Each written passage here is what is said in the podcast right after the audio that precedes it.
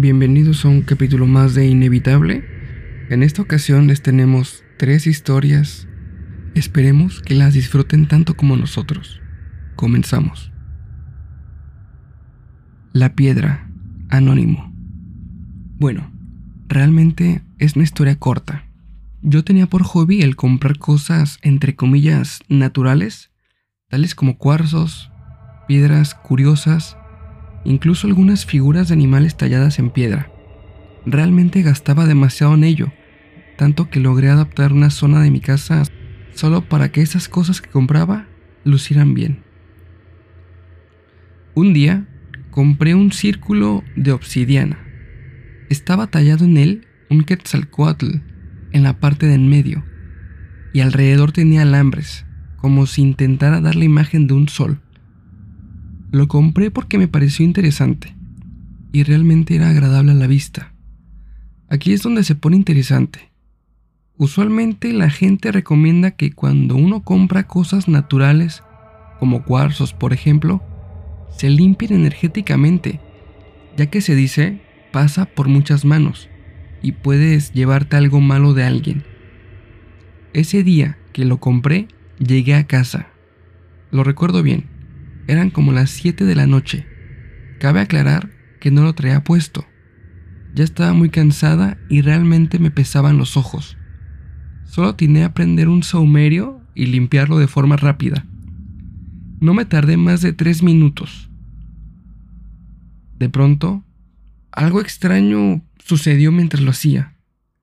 El humo formaba ciertas formas extrañas, como caras, manos e incluso una cosa parecida a un tipo de gusano, lo cual me pareció bastante extraño ya que era la primera vez que pasaba algo similar, por lo que no le di mucha importancia. Y en ese momento lo justifiqué pensando que quizás había sido la casualidad que el aire había formado esas figuras con el humo. Así que lo deposité en este espacio reservado para mis figuras y no me lo puse. Lo dejé allí y me fui a dormir. Yo vivo sola. No tengo mascotas. Soy una persona muy solitaria. Mi cama está cerca de una ventana. Desperté, vi el reloj y marcaba la una y media de la mañana. Me di cuenta de que era bastante temprano. Me volteé en dirección a donde estaba la ventana y escuché que alguien tocó tres veces lo cual me sacó de onda porque mi ventana está en un segundo piso. Me estremecí. Sentí un escalofrío desde la punta de mis pies hasta mi último cabello. Yo sentía que algo no estaba bien. En eso, escucho que alguien sube las escaleras. Unas pisadas fuertes y un sonido bastante extraño, como si de un caballo se tratara. Un caballo subiendo las escaleras de mi casa que imagen en mi mente, pero escuchaba tal cual. Yo duermo con la puerta de mi cuarto abierta. Cuando sentí su presencia cerca, cerré los ojos, con la esperanza de que sea lo que fuese, no se diera cuenta de que estaba despierta. Escuché cómo se acercó hacia mi cama. Se agachó muy cerca de mí y acercándose al oído, me susurró. Ya, sé, que, estás, despierta. Devuélveme, lo que es mío. En ese preciso instante, por error abrí los ojos y lo vi. Era un hombre calvo.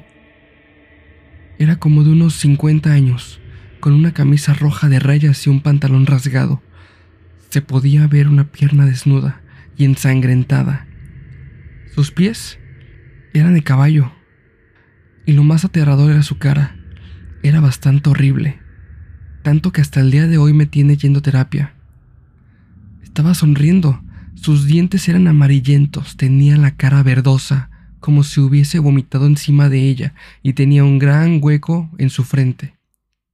Pude notar cómo tenía un color putrefacto, y el aroma era profundamente nauseabundo, como echado a perder y a azufre. Por más cliché triado que suene, era algo realmente desagradable. Y hasta allí, el último que recuerdo. Desperté en mi cama. Supongo que me desmayé del miedo. no esperé más. Se me había hecho tarde para ir al trabajo, pero era lo que menos me importaba.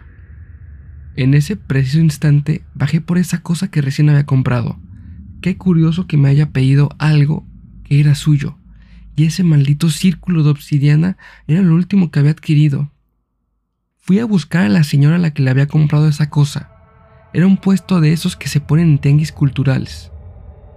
Mi sorpresa fue que al ir a buscarla no la encontré. Su espacio, donde la había visto colocada, estaba vacío.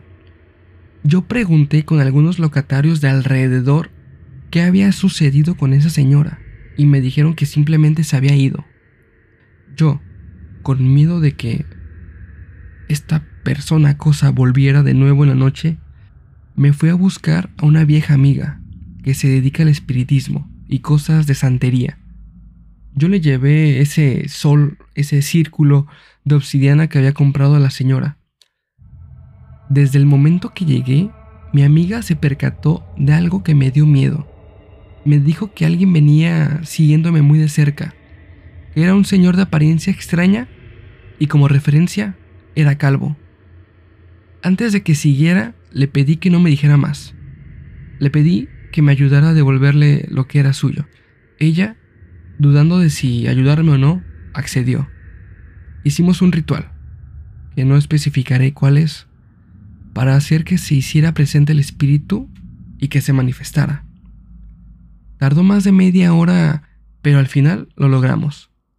Pudimos entablar una conversación. No voy a aburrirlos más con las cosas que me dijo esta cosa. Eran bastante personales y delicadas. Yo me disculpé. Así es. Le pedí perdón y le dije que devolvía eso que era suyo tal cual me lo pidió. Se lo regresé y gracias a eso ya no volví a pasar una noche de terror ni a ver manifestaciones de esa índole. Tiempo después, me enteraría de algo muy escalofriante. A la señora que le compré esa obsidiana se dedicaba a trabajar con muertos mediante la brujería y usaba los cuarzos y algunas piedras para invocar muertos y sellar algo de su energía en ellos. También hacía rituales de magia negra hacía limpias con esas piedras y lo peor de todo es que lo que usaba todo lo vendía. Y aquí es donde quiero aconsejar que antes de comprar algo natural, siempre será crucial limpiarlo energéticamente. Pero es aún más importante saber la procedencia de lo que se está comprando. Le suceden cosas y al usarlos experimentan cosas de este tipo. Escuchan voces, ruidos, empiezan a ver espíritus, y ellos realmente desconocen la causa, o bien culpan a la piedra sin saber que realmente el mineral no tiene la culpa. Es la gente que maldice a esos minerales, ya sea con invocaciones o limpias. Y para eso, créanme, para eso no hay una solución efectiva. Conozco a un familiar que fue poseído por un demonio, por la misma razón que yo pasé, por comprar algo que no debía comprar. Y quizás esa sea otra historia para después. Hasta luego.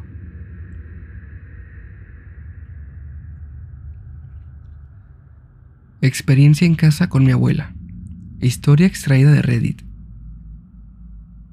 Espero que estén bien. Debo mencionar que esta historia la quiero escribir de manera anónima y contarles que hay partes que yo no recuerdo. Y no sé bien por qué.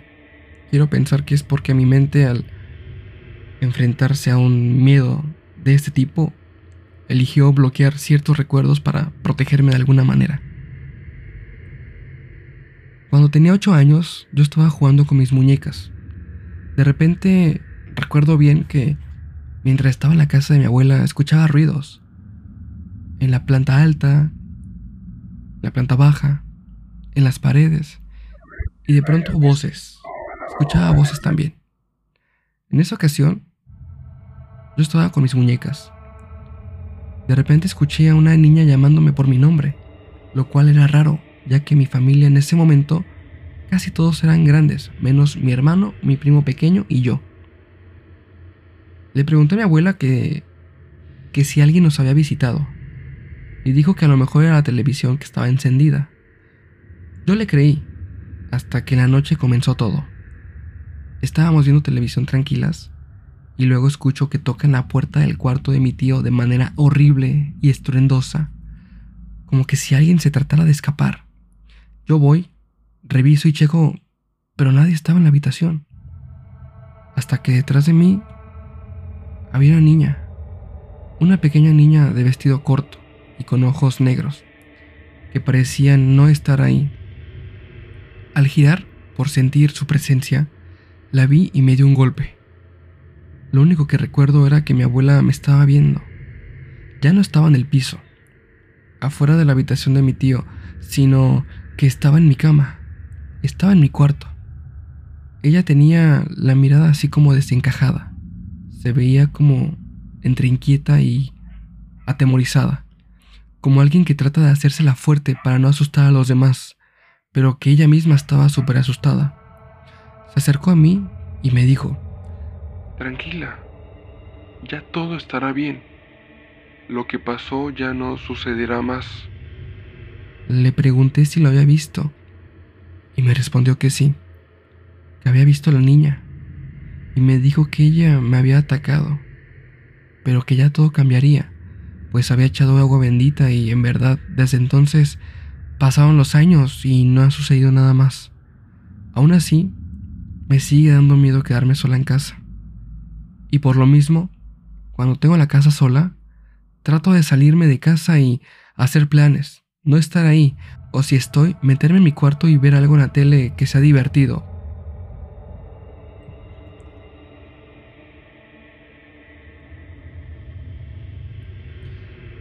Hola amigos, son las 6 con 2 minutos de la mañana en México y acabo de despertar de una pesadilla.